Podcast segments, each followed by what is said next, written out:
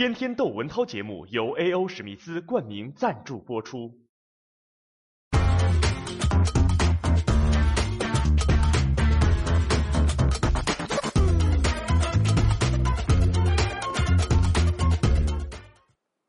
今天来个刺激的，最近出了个乱伦的事儿。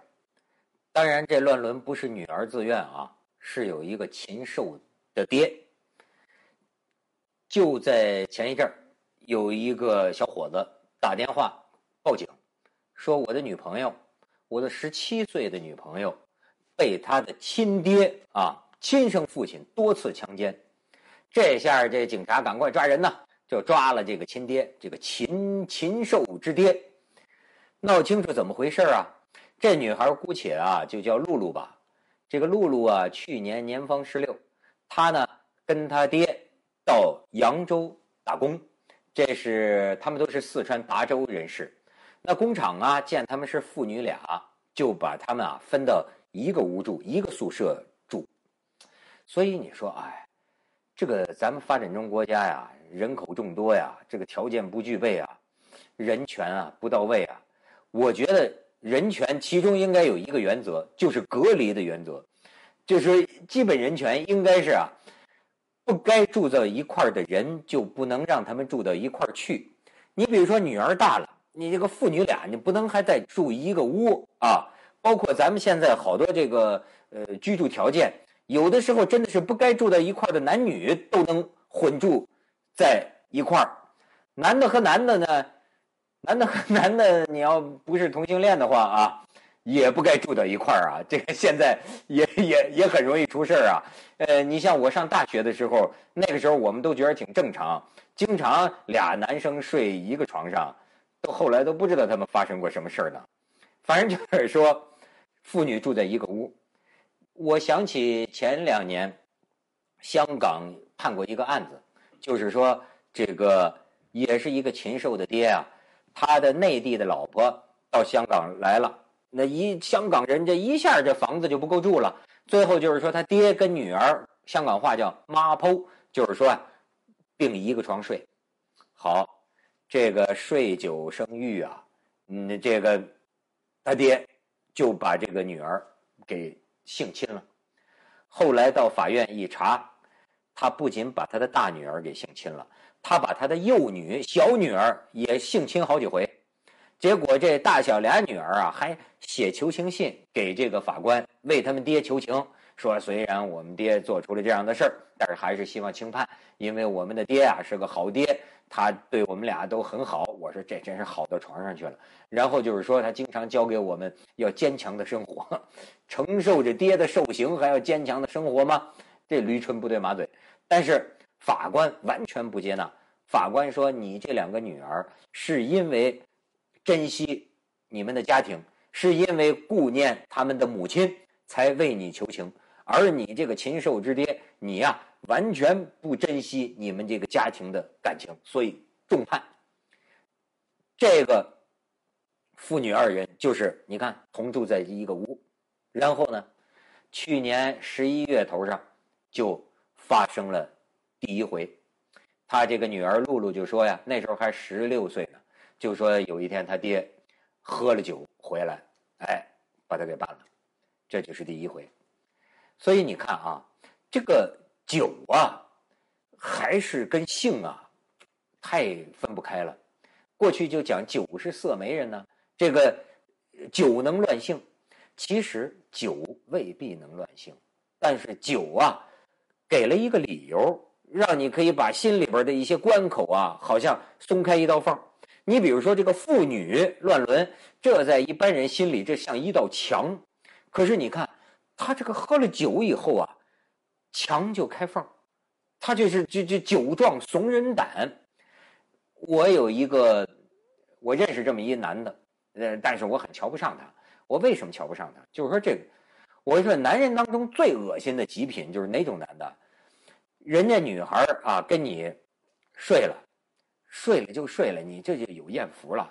哎，第二天出去跟人吹牛去，嚷嚷的满世界都是，觉得说你看我，我怎么怎么把他给睡了。我跟这种男的最下作，我睡了我都不会跟别人说的。哎，我就说这男的，他给我吹牛，说：“我呀，一喝酒，这个泡妞的状态啊，都都无无限次元的升级。”他其实是什么？我觉得咱们可能缺少一个教养的好的教养，就是有一些男的呀，他不懂得怎么样的去追求女孩子，就是健康的、文明礼貌的，哎，去追求一个女孩子。他所谓的这个状态大勇啊，实际上就是说能跟女孩风言风语。很多这个男的，他想表示追求女孩子，一弄他就弄成了性骚扰，他一弄他就是。就是，所以他清醒的时候，他简直不知道怎么跟女孩聊天儿然后呢，他就靠喝酒，在酒桌上啊，他所谓的状态大勇，就是说我经常风言风语，甚至是动手动脚。照他说的话，就是说我一喝了酒，我对女孩那个这奇思妙句啊，那是这个汩汩而而出，其实就是不要脸呗，就是酒壮怂人胆啊，甚至是威逼利诱，把这个女孩灌得半醉，这样。他经常能得手，把个女孩忽悠上床，然后到处吹牛，就这么一男的。但是你看，这说明这个酒啊，有时候给了怂人，或者酒给了怂人理由吧，或者酒能够能够放松人内心的这个禁忌。他就办了这头一回，而且这个禁忌啊，往往是啊，不能头一回，有了头一回啊。就有第二回，他就尝着甜头了。再往后啊，哎，七八天一小弄啊，半个月一大弄，就弄他这女儿不知多少回了。那哎，你看我这还有这火车的声音啊，就是弄他这女儿，他女儿忍气吞声啊，这这这这女这女孩这这这忍呢，只能是自己的亲爹呀。但是到了今年六月，哎，火车停了。到了今年六月头上，怀孕了，怀孕了怎么办呢？她这女儿啊，就过去她这女儿一直都有男朋友的，都不敢跟男朋友说。这一做了人流啊，这一肚子苦水啊，算是彻底 hold 不住了。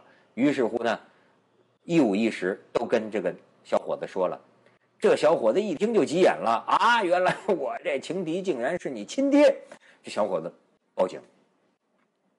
我想起啊，这个我还看过那么一篇东西，就有人写啊，在这个矿区里头，也是这样，父亲和女儿，这父亲也是就是喝了点酒啊，把女儿就给呃弄了，弄了以后呢，简直就把女儿当性奴啊，整天要跟女儿睡，但是这个女儿啊，见风就长啊，这女儿也在长大呀。你最后得嫁人呢，好给这女儿，哎，算是找了个人家。这女儿跟这个小伙子处了处啊，感觉还不错。哎呦，你说这女孩当时就觉得那真的是啊，逃出升天的感觉啊，嫁了人了。结果呢，新婚之夜，人这个新郎官发现，哎，没见红啊，你不是处女，怎么回事？好，一审。这这女孩啊，哇哇大哭，就把这个这个不幸遭遇啊，就都跟新郎讲了。这新郎听了这个气呀，可是你说这个事儿说出去多丑啊，在他们那个比较偏远的那个地方，只能选择忍了。但是有一条，你从此不准回家，你再也不准见你这父亲。好，结果他这禽兽父亲那头急了，憋着憋得狠了呀。这女儿出嫁之后再也没回来见过，然后他爹呀就开始周围博同情，就是说，哎，我这女儿不孝顺呐，这个嫁了人呐，一次都不回来看我呀。邻居们都同情他，到最后，他这个老爹啊，你说这个色胆包天呐，拿着两把菜刀要找女婿家搏命去，要要回我这个女儿，就是要回他这个性奴啊。